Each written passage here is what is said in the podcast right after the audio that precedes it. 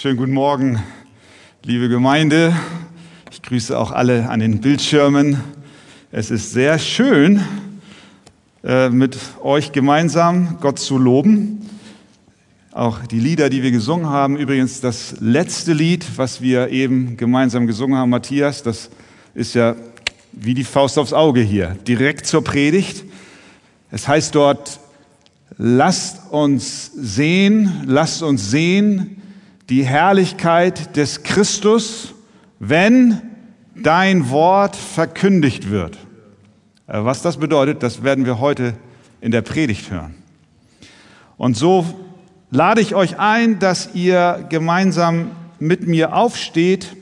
Wir machen Fortsetzung im zweiten Buch Mose, Kapitel 33. Und dort von Vers 12 bis 23. 2. Mose 33, 12 bis 23. Und Mose sprach zu dem Herrn, siehe, du sprichst zu mir, führe das Volk hinauf, aber du lässt mich nicht wissen, wen du mit mir senden willst. Und doch hast du gesagt, ich kenne dich mit Namen und du hast Gnade gefunden vor meinen Augen. Wenn ich nun Gnade gefunden habe vor deinen Augen, so lass mich doch deine Wege wissen und dich erkennen, damit ich Gnade finde vor deinen Augen. Und bedenke doch, dass dieses Volk dein Volk ist. Und er sprach, soll ich selbst mitgehen und dich zur Ruhe führen? Er sprach zu ihm, wenn du nicht selbst mitgehst, so führe uns nicht von hier hinauf. Denn woran soll denn erkannt werden, dass ich Gnade gefunden habe vor deinen Augen, ich und dein Volk, als daran, dass du mit uns gehst, so dass ich und dein Volk ausgezeichnet werden vor jedem Volk, das auf dem Erdboden ist. Und der Herr sprach zu Mose, auch dies, was du jetzt gesagt hast, will ich tun denn du hast Gnade gefunden vor meinen Augen und ich kenne dich mit Namen. Er aber antwortete, so lass mich doch deine Herrlichkeit sehen. Und der Herr sprach, ich will alle meine Güte vor deinem Angesicht vorüberziehen lassen und will den Namen des Herrn vor dir ausrufen. Und wem, wem ich gnädig bin, dem, dem bin ich gnädig. Und über wen ich mich erbarme, über den erbarme ich mich. Und er sprach weiter, mein Angesicht kannst du nicht sehen, denn kein Mensch wird leben, der mich sieht. Doch, sprach der Herr, siehe, es ist ein Ort bei mir, da sollst du auf dem Felsen stehen. Wenn dann meine Herrlichkeit vorübergeht, so stelle ich dich in die Felsenkluft und will dich mit meiner Hand so lange bedecken, bis ich vorübergegangen bin. Wenn ich dann meine Hand zurückziehe, so darfst du hinter mir hersehen, aber mein Angesicht soll nicht gesehen werden. Amen. Nehmt gerne Platz. Wir erinnern uns, Israel hatte ein goldenes Kalb gebaut und es angebetet und damit schwer gesündigt, woraufhin Mose für die Israeliten ein Wort bei Gott einlegte. Ach, das Volk hat eine große Sünde begangen, dass sie sich goldene Götter gemacht haben und nun vergib ihnen doch ihre Sünde, war seine erste Bitte. Aber sogleich wusste er auch, dass das mit der Sündenvergebung nicht einfach so ist, mal unter den Teppich kehren und wir machen weiter, sondern Mose fügte hinzu, wenn aber nicht, so tilge mich aus dem Buch, das du geschrieben hast. Damit meinte er das Buch der Lebendigen. Mit anderen Worten, er sagte, Gott, nimm mir mein Leben, anstatt das Leben des Volkes zu nehmen.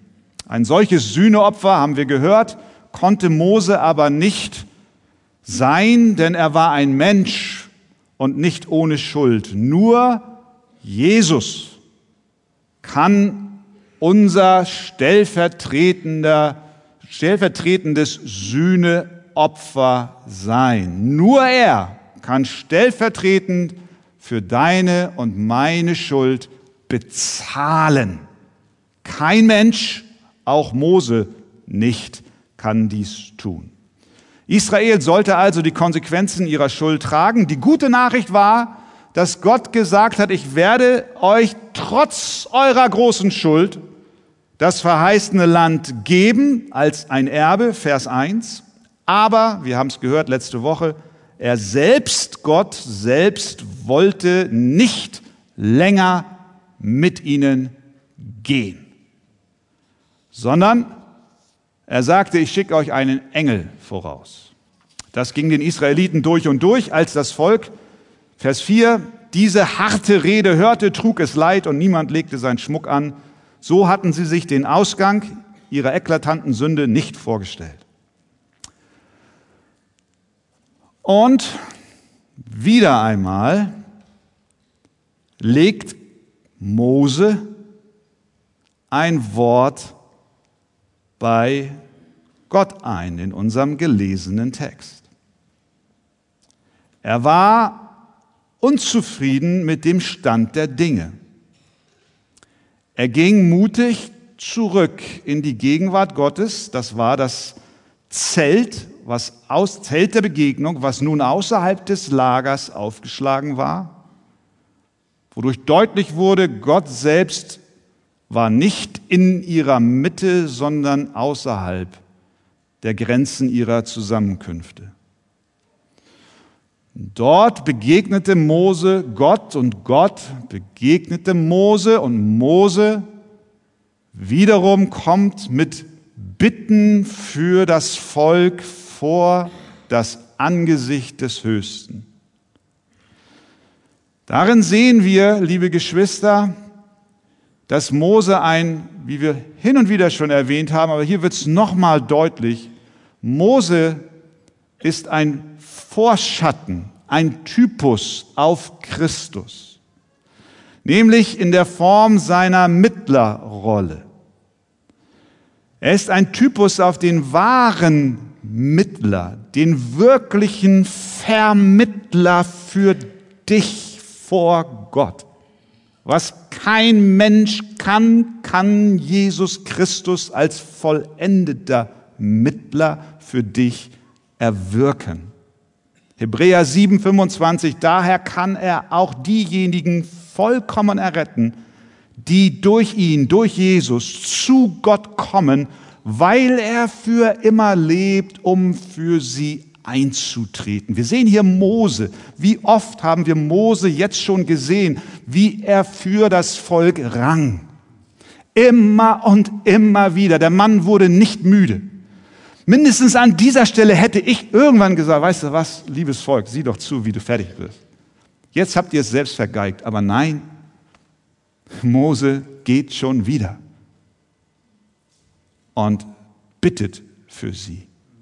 Jesus macht es noch stärker als Mose. Meine Kinder, 1. Johannes 2, dies schreibe ich euch, damit ihr nicht sündigt. Und wenn jemand sündigt, so haben wir einen Fürsprecher bei dem Vater, Jesus Christus, den Gerechten.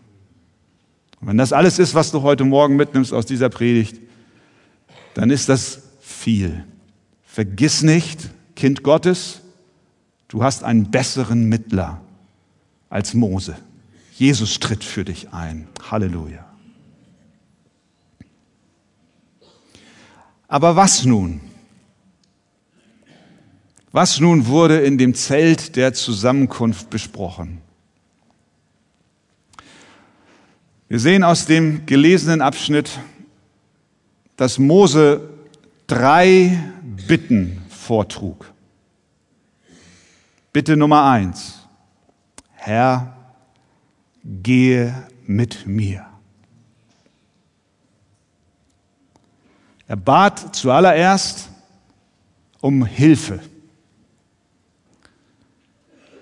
Er brauchte Unterstützung bei dieser gewaltigen Aufgabe, dieses halsstarrige Volk in das von Gott verheißene Land zu führen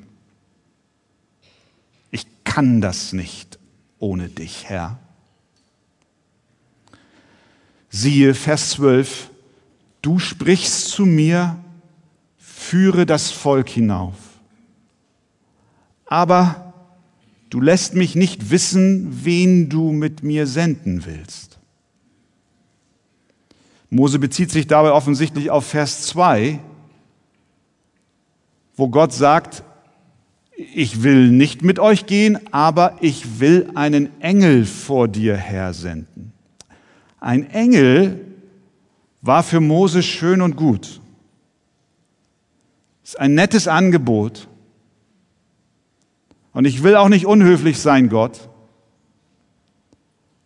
Ein Wesen des Himmels, huh, ist okay. Aber ganz ehrlich, Gott, was soll ich mit einem Engel? Ihm war klar, ich brauche keinen Engel. Herr, ich brauche dich. Er untermauert sein Anliegen, Vers 12. Herr, du hast doch gesagt, ich kenne dich mit Namen. Und du hast doch gesagt, du Mose hast Gnade gefunden vor meinen Augen. Mose erinnert den Herrn daran, dass Mose sich selbst nicht in diese Position gebracht hat. Er hat sich nicht auf den Job beworben. Dieses halsstarrige Volk aus Ägypten durch die Wüste am goldenen Kalb vorbei hin in das verheißene Land zu führen. Das war nicht Moses Idee. Herr, du hast doch gesagt, ich kenne dich bei Namen. Du hast mich erkannt und berufen, diesen Dienst auszuführen. Wir erinnern uns an die Berufung des Mose vor dem brennenden Busch. Wie er gestritten hat, argumentiert hat, als der heilige Gott ihn rief. Er, er wollte nicht. Ach, unter anderem sagte er, ich bin kein Mann, der reden kann. Ihr erinnert euch. Ich bin kein Mann, der reden kann. Das geht so rein. Denn ich habe einen schwerfälligen Mund und eine schwere Zunge. Da sprach Gott zu ihm, wer hat dem Menschen den Mund gemacht oder wer hat ihn stumm oder taub oder sehend oder blind gemacht? Bin ich es nicht der Herr? So geh nun hin. Ich will mit deinem Mund sein und dich lehren, was du sagen sollst. Da erwiderte Mose, bitte Herr, sende doch jemand anderen. Und dann lesen wir, und Gott wurde zornig. Gott, ich habe mich nicht auf den Job beworben. Du hast gesagt, dass du mich mit meinem Namen kennst, dass ich in deinen Augen Gunst für diesen Dienst gefunden habe. Du hast mich gekannt, du hast mich erwählt, du hast gesagt, ich habe Gefallen an dir gefunden und nun Teilst du mir noch nicht einmal deine Pläne mit? Ich brauche nicht irgendeinen Engel. Ich brauche dich, Herr.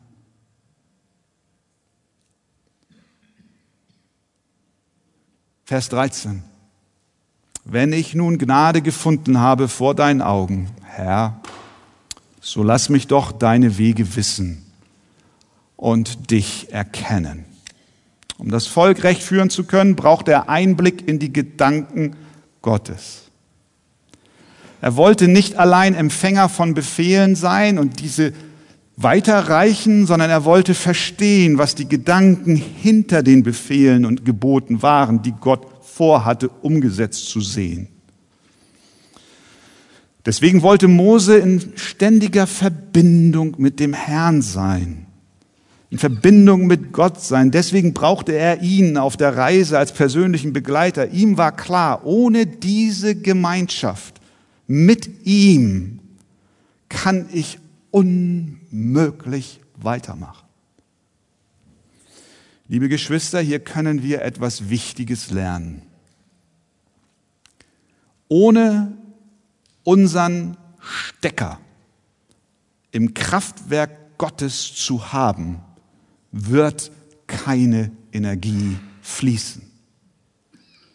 Wir können ohne die Verbindung mit dem lebendigen Gott weder in unserer Nachfolge noch in unserem Dienst bestehen. dann sind alle unsere Bemühungen vergeblich. Deswegen hat Jesus gesagt, getrennt von mir könnt ihr nichts tun. Nichts. Wenn wir die Arbeit tun, zu der Gott uns berufen hat, dann sollten wir so beten, wie Moses tat. Wir sollten Gott bitten, geh mit mir. Wir dürfen ihn nicht zurücklassen, ihm auch nicht mit unseren eigenen Ideen enteilen. Wir brauchen eine tiefe Kenntnis seiner Gedanken.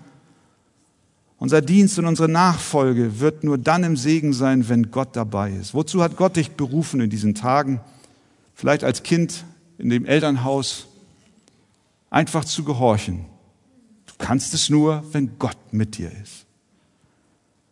Als Single für ihn leben geht nur, wenn Gott mit dir ist. Als Familienvater deiner Familie vorstehen geht nur, wenn Gott mit dir ist. Durch eine Krankheit hindurchgehen, zu seiner Ehre leben, geht nur, wenn Gott mit uns ist. Herr, gehe mit mir, ansonsten sind alle meine Bemühungen umsonst. Wie antwortet Gott auf diese erste Bitte? Vers 14 nach der Schlachterübersetzung und er sprach, also Gott sprach, soll ich selbst mitgehen und dich zur Ruhe führen? Fragezeichen. Luther ist an dieser Stelle, wie ich finde, exakter, übersetzt es wie folgt, wie viele andere Übersetzungen auch. Gott oder er sprach, also Gott sprach, mein Angesicht soll vorangehen. Ja, mein Angesicht soll vorangehen. Ich will dich zur Ruhe leiten. Das darf eine Verheißung auch für dich sein. In deiner Not, in deiner Lebenssituation, als Antwort auf deine ehrliche Bitte, Herr, gehe mit mir, darfst auch du hören, mein Angesicht soll dir vorangehen. Er geht mit dir. Dass er das tat, hat David bestätigt, Psalm 103, Vers 7. Er, also Gott, hat seine Wege Mose wissen lassen. Er hat ihn nicht hängen lassen, sondern hat gesagt, ich gehe, okay, Mose, okay, ich gehe mit dir. Halleluja. Das war die erste Bitte.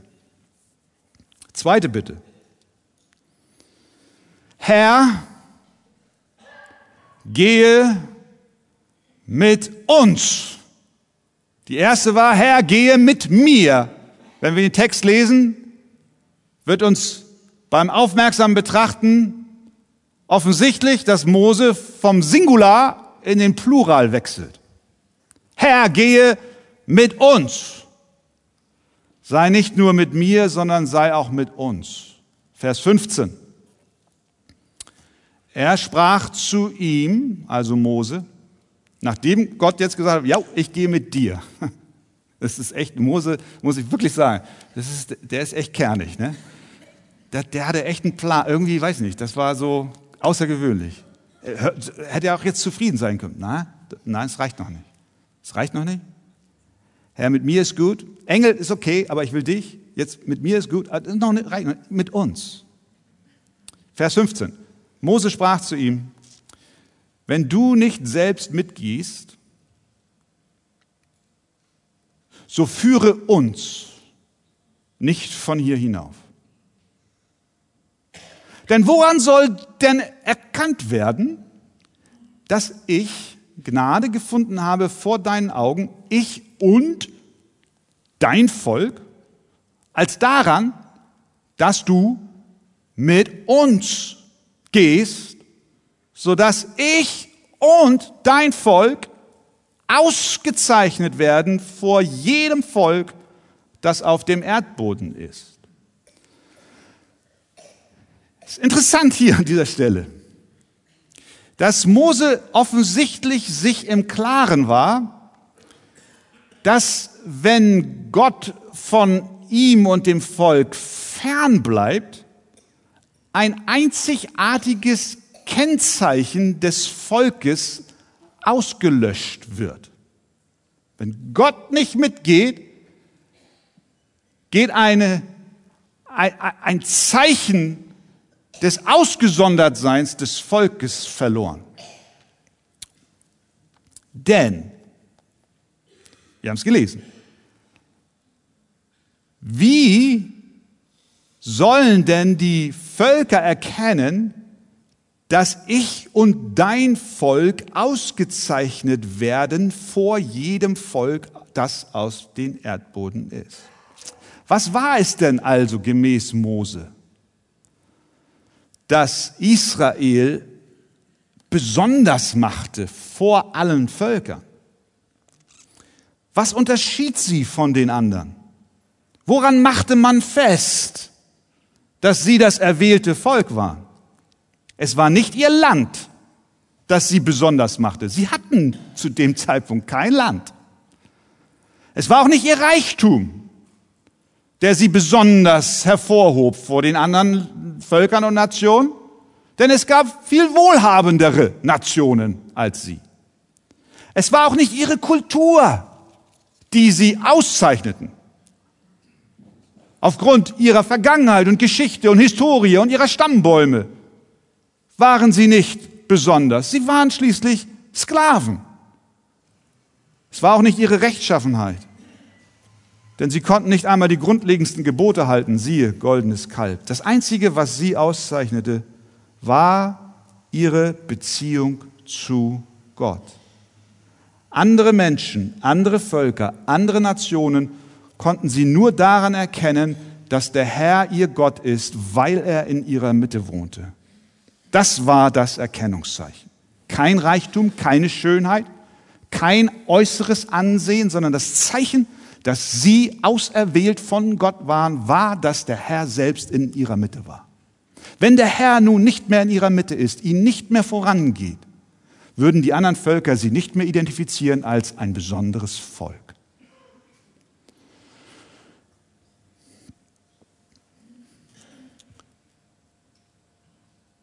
Das ist die große Kluft, die sich durch die Menschheit bis heute zieht.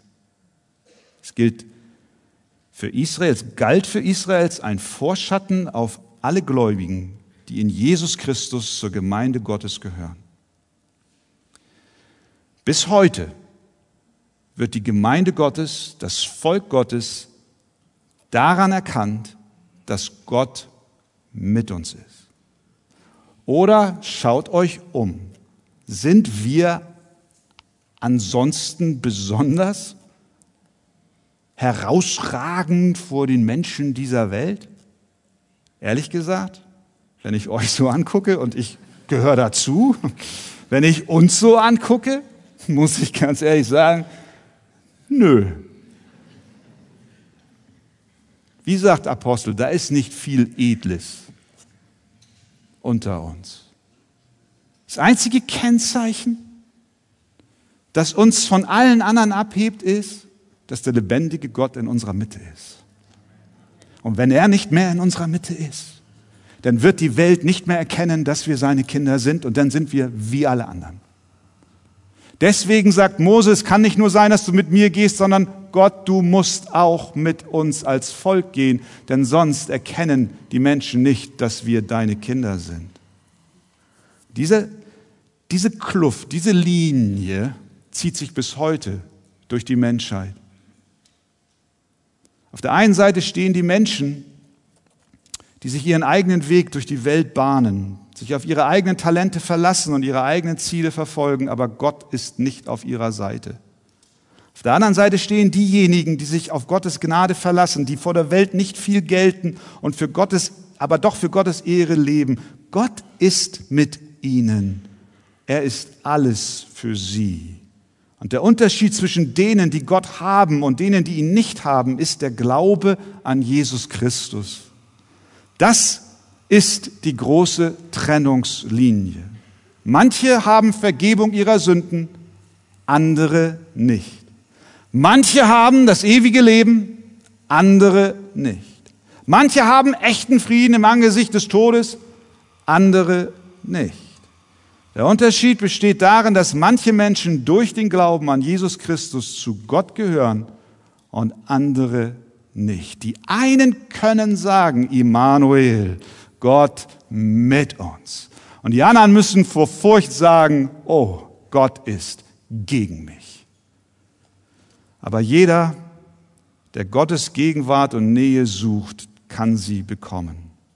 Es gibt auch heute Morgen keinen Grund, außen vor zu bleiben, auch für dich nicht.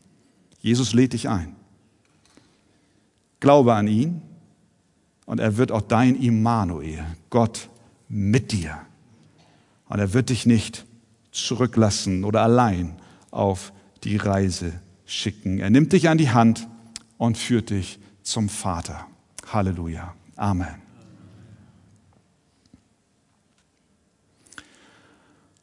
Und dann ist Mose immer noch nicht fertig.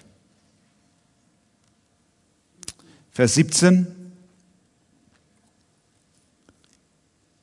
Der Herr sprach zu Mose, auch dies, was du jetzt gesagt hast, will ich tun. Also ich komme auch mit dem Volk mit. Nicht nur mit dir, sondern mit euch allen. Denn du hast Gnade gefunden vor meinen Augen und ich kenne dich mit Namen. Und hier kommt die dritte Bitte des Mose. Mose aber antwortete, so lass mich doch deine Herrlichkeit sehen.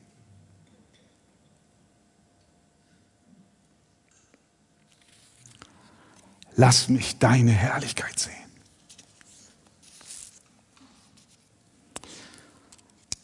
Was macht der Mose denn jetzt? Herrlichkeit. Griechisch, Doxa.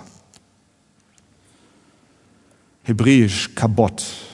Bedeutet Ehre, Glanz, aber auch Schwere und Gewicht.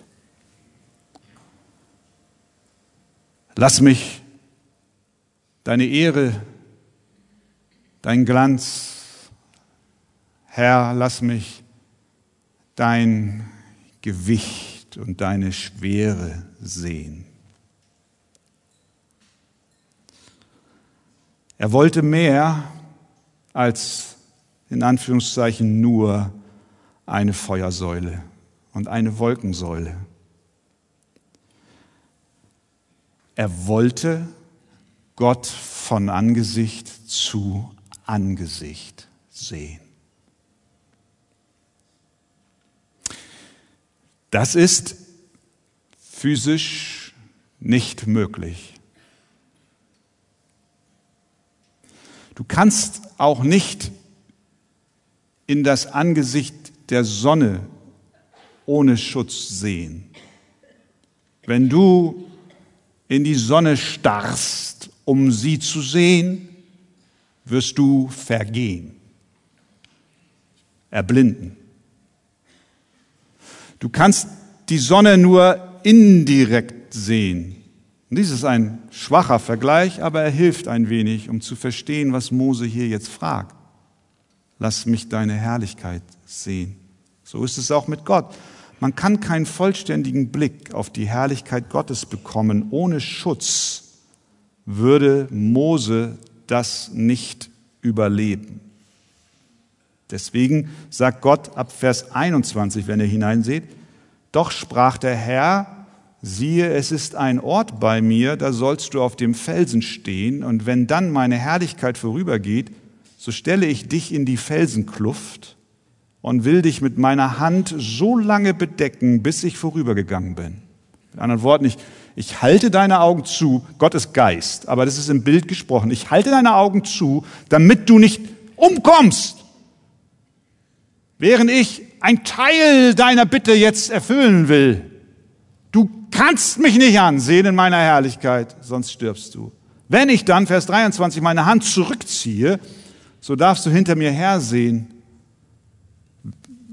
bildlich gesprochen, den Rücken sehen, wenn du so willst, aber mein Angesicht sollst du nicht sehen.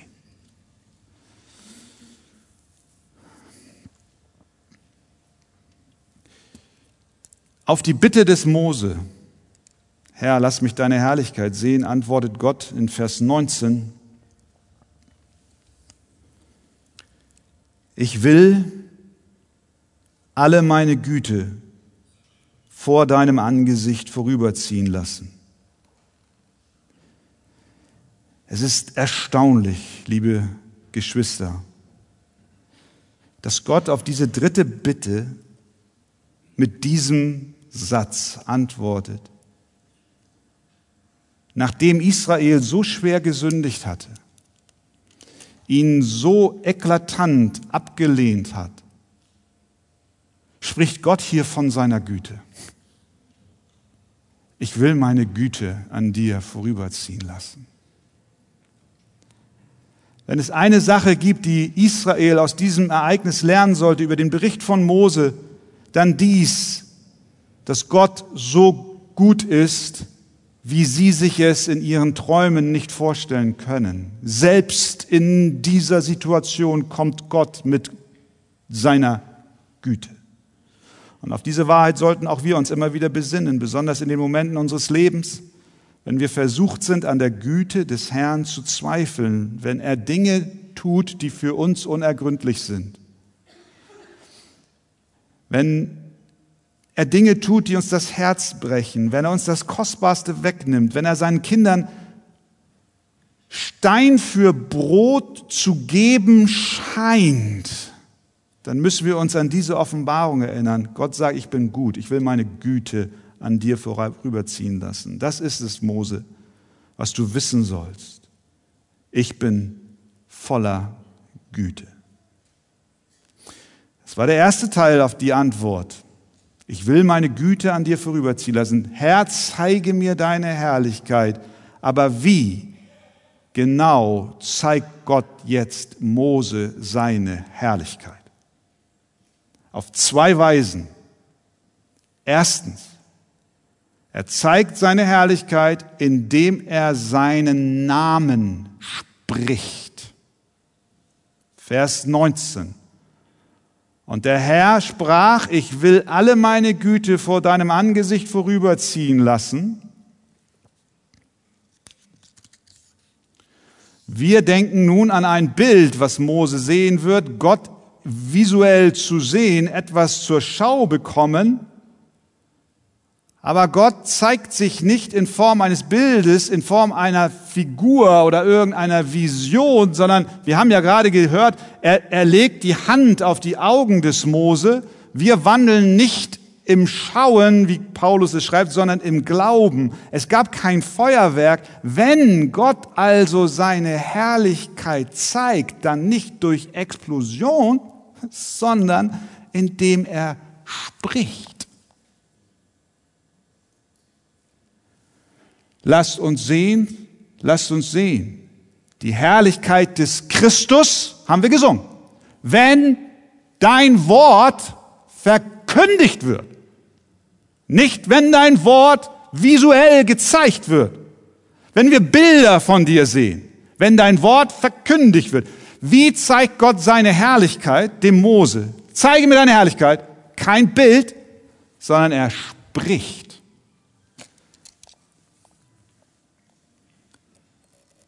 Er sagt, ich will alle meine Güte vor deinem Angesicht vorbeiziehen lassen. Und wie? Vers 19. Und will den Namen des Herrn vor dir ausrufen. Den göttlichen Namen Jahwe, der Herr. Ich will dir meinen Namen geben. Ich bin, der ich bin. Ich denke, liebe Geschwister, Hier haben wir wirklich die Antwort auf die Bitte des Mose, die Herrlichkeit Gottes zu sehen. Und wenn wir jetzt hören, Gott antwortet, indem er seinen Namen spricht, nicht zeigt, sondern spricht, dann hilft uns das auch, die Bibel neu wertzuschätzen. Wenn du diesen inneren Wunsch hast, ich möchte Gottes Herrlichkeit sehen, dann lernen wir aus dieser Begebenheit, Gottes Herrlichkeit kommt zu uns durch sein Wort. Er sprach seinen Namen. Und das wiederum hat zur Folge, dass wir sein Wort nicht als ein Trostpflaster verstehen dürfen, so als einen zweiten Mittelweg, einen zweiten Weg seiner Offenbarung. Da gibt es eine höhere Offenbarung durch Visionen und Schauen und dass wir alle sowas erstreben sollen. Nein, Gott zeigt seine Herrlichkeit, indem er spricht. Das heißt, wenn wir seine Herrlichkeit sehen wollen, dann durch sein Wort, das verkündigt wird. Durch sein Wort. Das ist die eine Weise, wie Gott hier seine Herrlichkeit zeigt. Ich will den Namen des Herrn vor dir ausrufen. Das zweite, wie Gott hier seine Herrlichkeit zeigt, ist, indem er sein Wesen offenbart sein Charakter. Vers 19, schaut hinein, das ist ganz entscheidender Text. Vers, Vers 19. Der Herr sprach, ich will alle meine Güte vor deinem Angesicht vorüberziehen lassen und will den Namen des Herrn vor dir ausrufen und wem ich gnädig bin, den bin ich gnädig. Und über wen ich mich erbarme, über dem erbarme ich mich. Herr, ich will deine Herrlichkeit sehen. Ich gebe sie dir. Ich rufe meinen Namen aus vor dir und ich sage dir, wie ich bin. Mein Wesenszug ist der, im tiefsten Inneren meines Seins, im tiefsten Inneren meines Wesens bin ich, so sagt Gott hier, ein Gott der absoluten, souveränen Gnade. Absolut frei in meinen Entscheidungen. Freier als das kann man nicht sein. Meine Herrlichkeit offenbare ich dir, Mose, indem ich meinen Namen ausrufe und indem ich dir zeige, dass ich absolut souverän bin. Wem ich gnädig bin, dem bin ich gnädig und über wen ich mich erbarme, über den erbarme ich mich. Der Apostel Paulus greift diesen Gedanken auf. Ihr habt es wahrscheinlich gehört oder auch nicht. In Römer Kapitel 9. Dort spricht er über die Erwählung. Israel fragte sich, wie kann es sein, dass wir Gottes auserwähltes Volk sind, und doch die Verheißungen nicht zu erben scheinen. Das ist die Diskussion von Paulus im Römerbrief, Kapitel 9. Israel fragte sich das.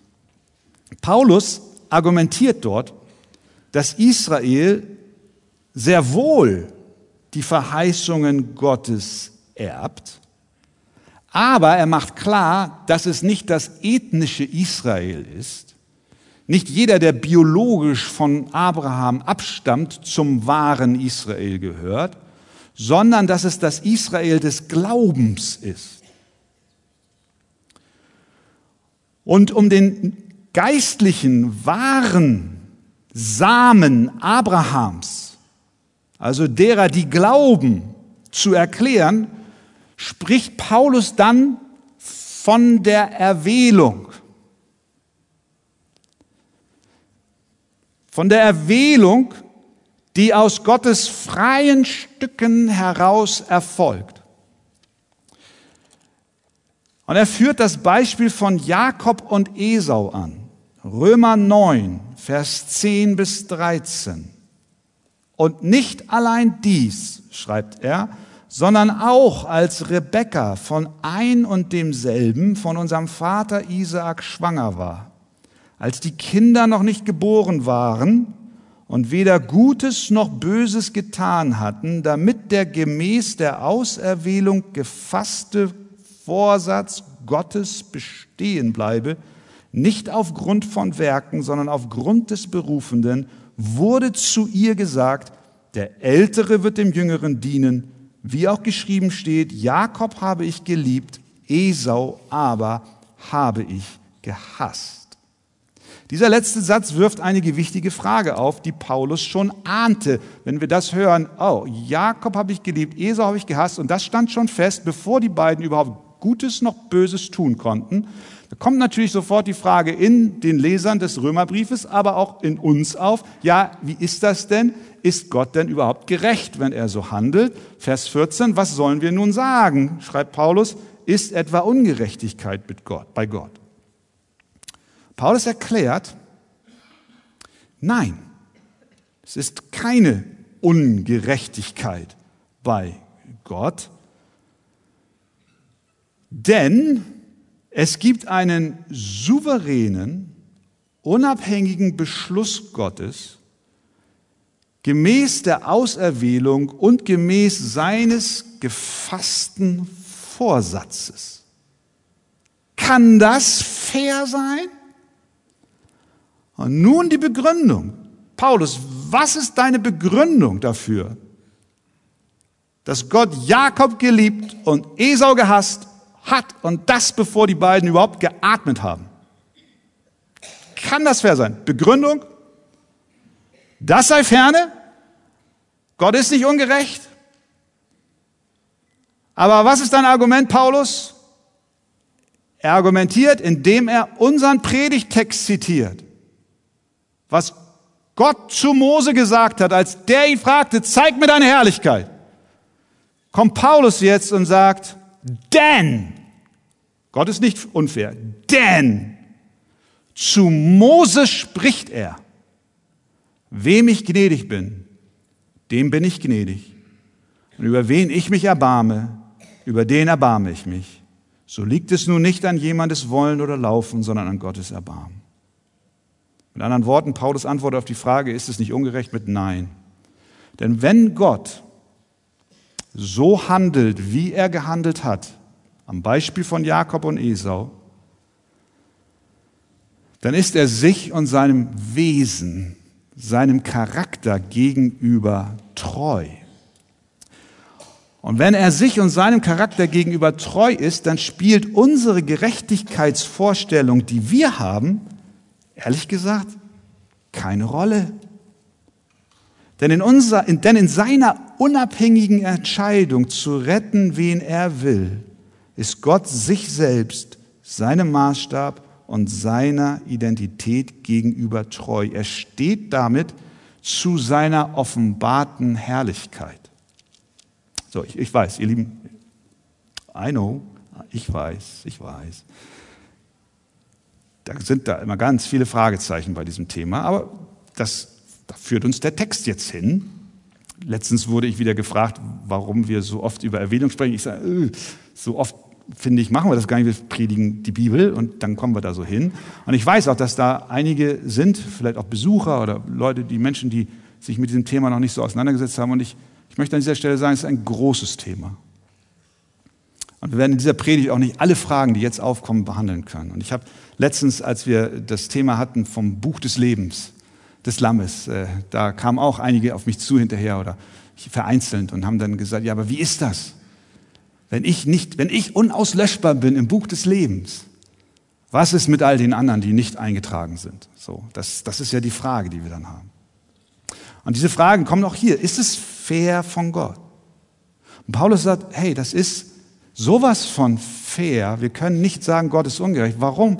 Weil Gott selbst sein eigener Maßstab ist. Nicht wir mit unserem Gerechtigkeitsverständnis können es an Gott anlegen und sagen, du hast zu handeln, so wie wir es meinen, wie es richtig ist, sondern als Gott, als Mose Gott fragte, zeige mir deine Herrlichkeit, da rief er den Namen des Herrn vor ihm aus und er sagte zu ihm, hör mal zu, meine Herrlichkeit besteht darin, indem ich dir jetzt sage, wie ich bin. Ich bin gnädig, wem ich gnädig bin. Und ich erbarme mich über solche, über die ich mich erbarmen will. Eine Sache, liebe Geschwister, macht dieser Bibeltext heute unmissverständlich klar, finde ich. Glasklar. Wir können die Souveränität Gottes nicht als eine zweitrangige Lehre abtun.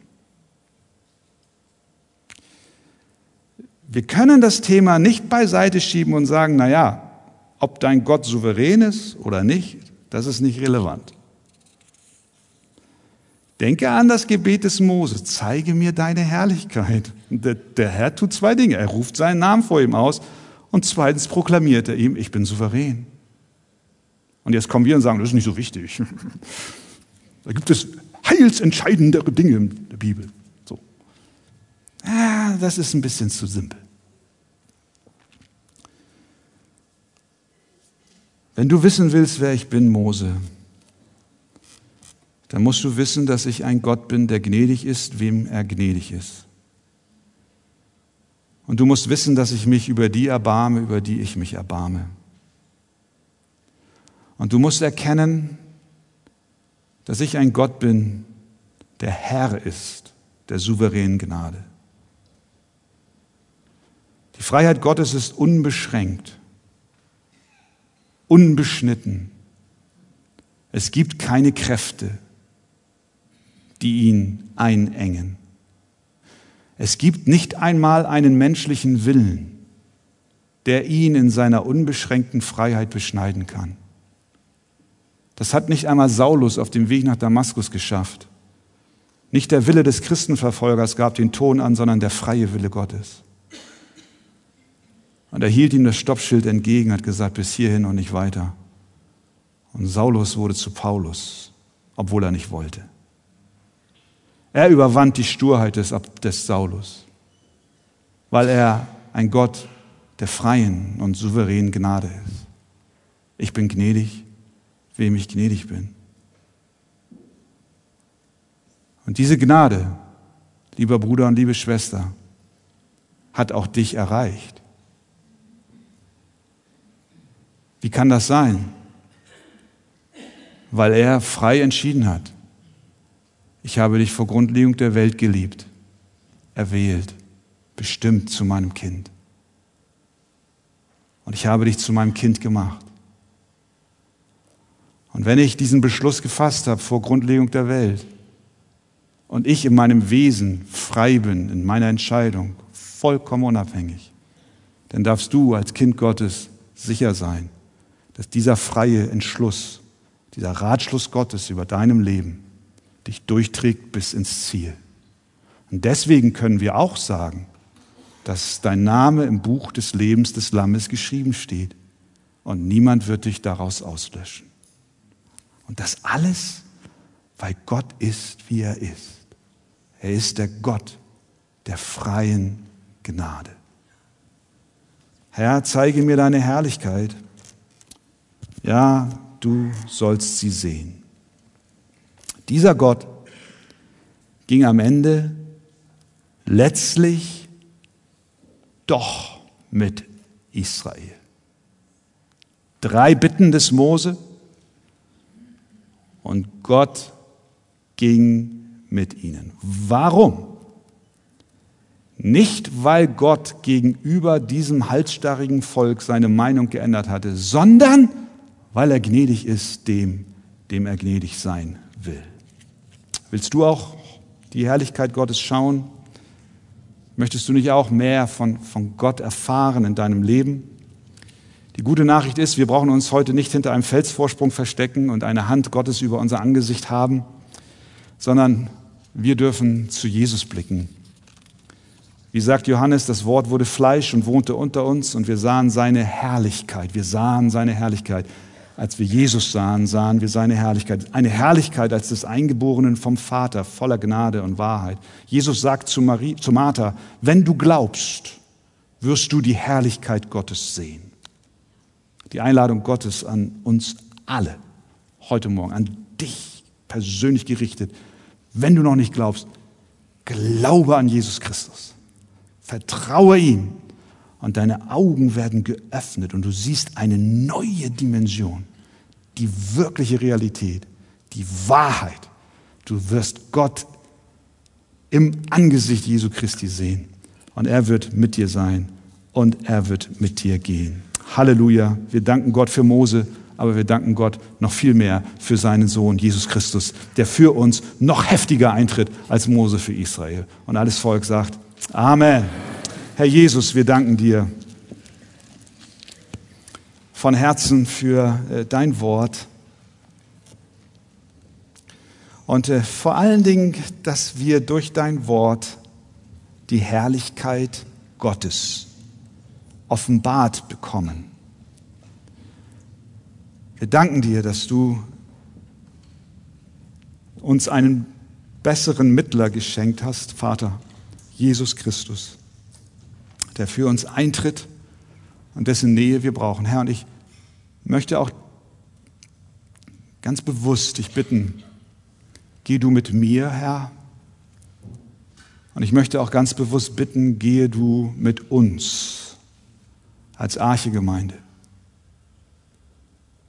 Dieser Text führt uns klar vor Augen, wir können ohne dich nichts tun. Unser Werk, unser Dienst, unsere Mission ist zum Scheitern verurteilt, wenn du dich zurückziehst.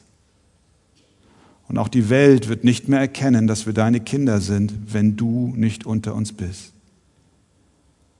Herr, und deswegen bitten wir, bleibe bei uns. Wir beten mit den Emmaus-Jüngern, Herr, bleibe bei uns, denn es will Abend werden und der Tag hat sich geneigt. Der Tag der Weltgeschichte neigt sich.